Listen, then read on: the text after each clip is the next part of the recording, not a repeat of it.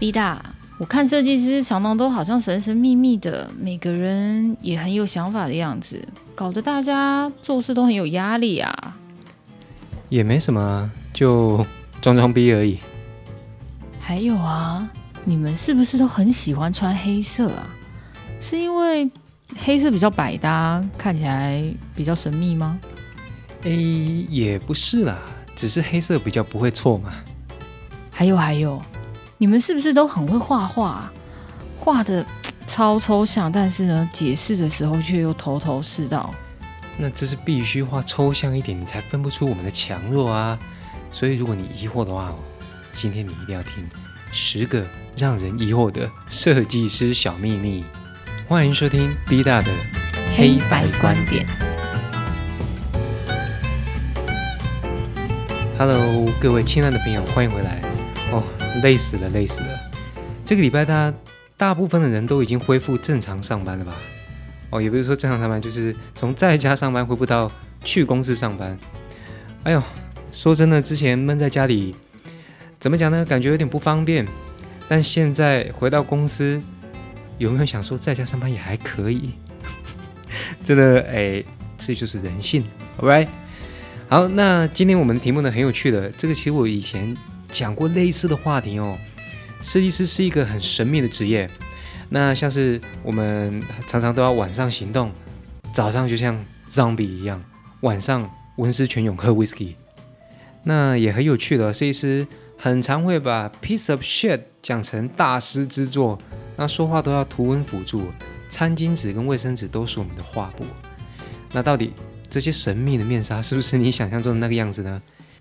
当然，想象还是美好的，不然设计补习班如同之前 B 大讲过的，生意还是不错的嘛。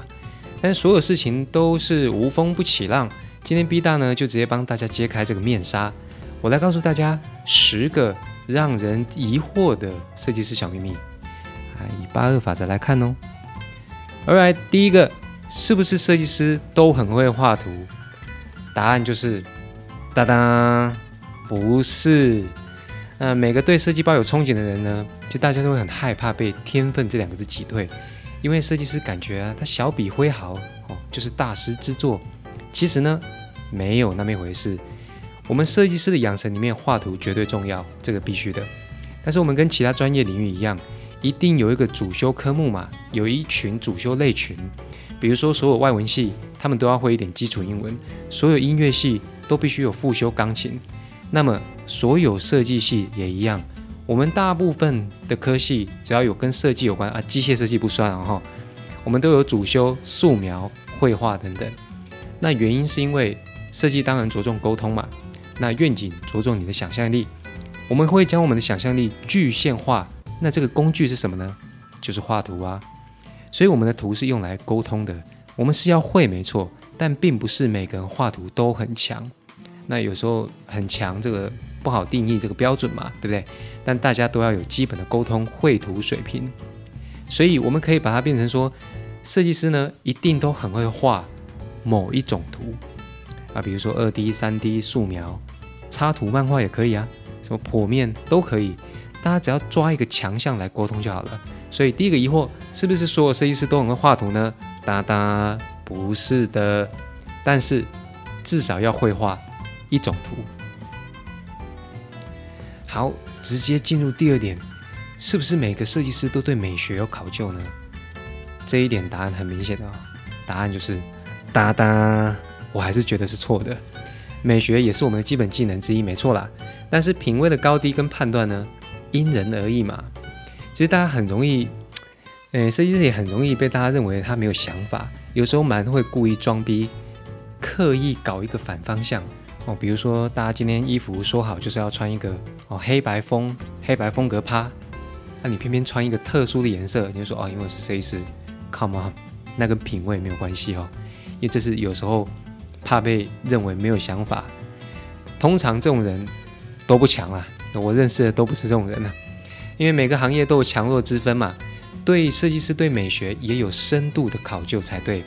那很多人如果对美学比较没有那么的。没有那么专精，可能中间我会转成三 D 设计师啊，结构专职的设计师啊。通常对颜色、材质、流行讯息专职的设计师，美学的考究会比较高。可是仍然不是绝对。我以前的同学他做设计也穿拖鞋啊，超屌的，他觉得超屌的。那你会买他作品吗？我告诉你，我也不会啊。好，来第三个，好像很多设计师都会乐器，都搞乐团。这一点呢，叮咚叮咚，没错。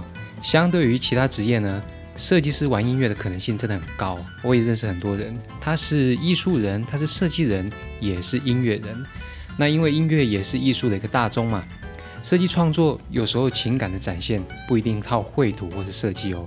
音乐也是创作人的基础，那当然它也是一个很好表现你情绪跟想法的媒介啊。而且设计师的调调加上一点乐器，总是来的比其他人有点交集跟共鸣。那所以这一点呢，我的经验告诉大家是叮咚叮咚啊，但是呢不一定很厉害。送你喝啊！好，第四点，设计师看起来都很有才华。嗯，这一点呢。算是叮咚，大部分是因为设计师必须要看起来有那个样子嘛，因为大家对我们的表现或者对我们的作品呈现是有期待的。那毕竟我们有点像厨师一样，是要端菜出来的人。综合刚刚讲啊，喜欢玩圆圆弹啊，然后看起来很很很装逼啊，加上我们很喜欢有生活体验哦，我们必须有生活体验。越多历练呢，你设计出来的东西。其实它越有思考深度，这是绝对的。所以呢，大部分设计师看上去都有自己的风格，所以咯，貌似也有点才华喽。好，第五点，延续的第四点哦，设计师总是自信满满，就超普耶。嗯，这一点我给中立，好吧？当然，我是。也是不臭屁的那一个。当然，一个设计师，我们我刚刚说要端出作品啊，如果你没自信的话，那你自己都过不了自己这一关嘛。所以这个想法呢，也很难传达给你的受众，对不对？如果你不自信的话，当然自不自信跟每个人的个性有关。所以是不是每个人都这样呢？我给中立分数大概五分。那我的建议是，无论你自信与否，其实设计师更要的是表现得很坚定。那除非啊，你的提案是昨天晚上才赶出来的。好，我刚刚讲的第四点是设计师看起来有才华嘛，第五点是设计师好像都自信满满呐，第六个是设计师都很自我。诶，这一点嘛，我只能小小声的说叮咚叮咚。那大致上我不否认，因为厉害的设计师肯定有自己的风格跟他的生活纪律嘛。如果他又很会沟通传达的话，有时候。看上去、感觉上去还真的挺自我的啊！打野工就拍一二就给到哎。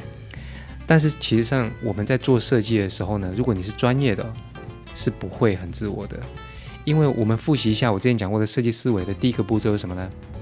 同理心嘛。没有同理心，只有自我的话，我跟你保证，这个设计师绝对菜鸟，或是实力不够强。强的设计师真的会跟你说原因，会剖析你的原因，而且我们也会。哎，我们，然后我是专业的，我们也会接纳别人的真正需求啦。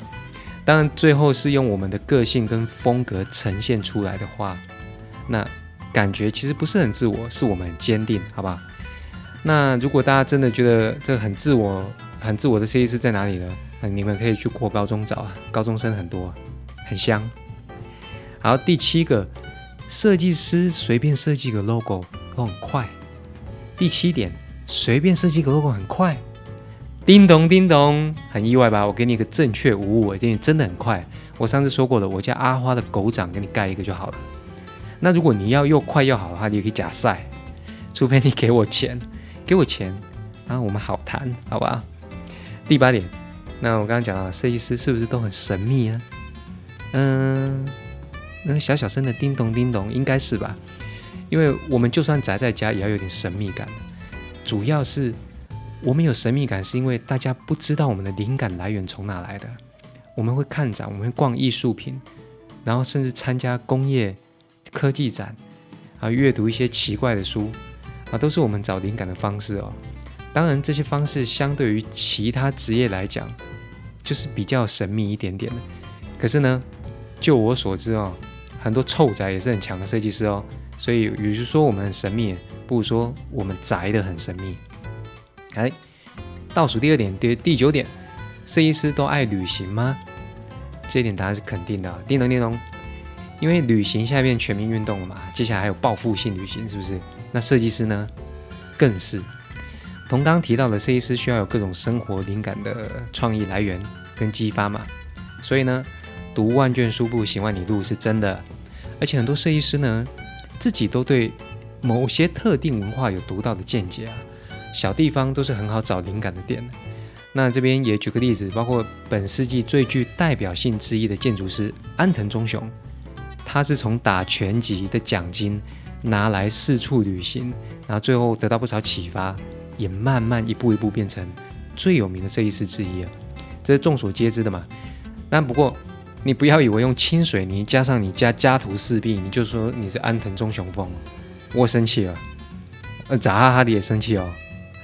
好，最后一点，第十点，设计师都是帅哥美女。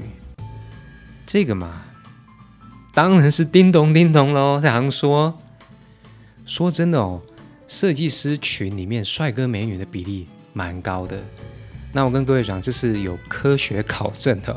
因为我刚刚说我们需要一些很多生活体验嘛，我们需要懂美学，我们还历经风霜，被打了无数次提案的枪。其实久而久之，对于帅哥美女的定义会扩大成型男靓女哦，这个类似天底下没有丑女人的概念。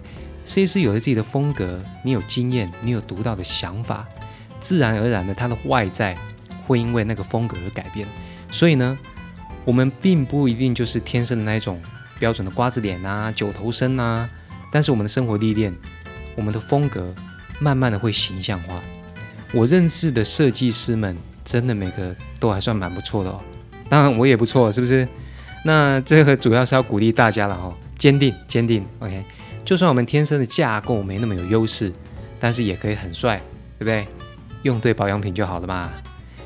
OK，以上十点呢，帮大家揭开设计师的小面纱。如果你对设计师很好奇，或是你未来想往设计的道路走，你不妨参考一下比大的建议。那当然了，也可以听听我之前分析的补习班跟坊间的设计想法等等。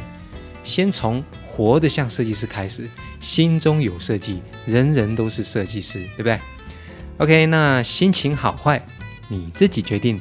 B 大的黑白观点，帅哥美女欢迎加入我的战队。B 大，所以你找的设计师？都像你刚刚分析的一样吗？嗯，话说回来也没有那么严苛啦。不过基本上你要符合一点，其他的我们可以内部详谈。还是都要对美学有些考究，对吧？诶，聪明了，就是你五官的美学，你懂的。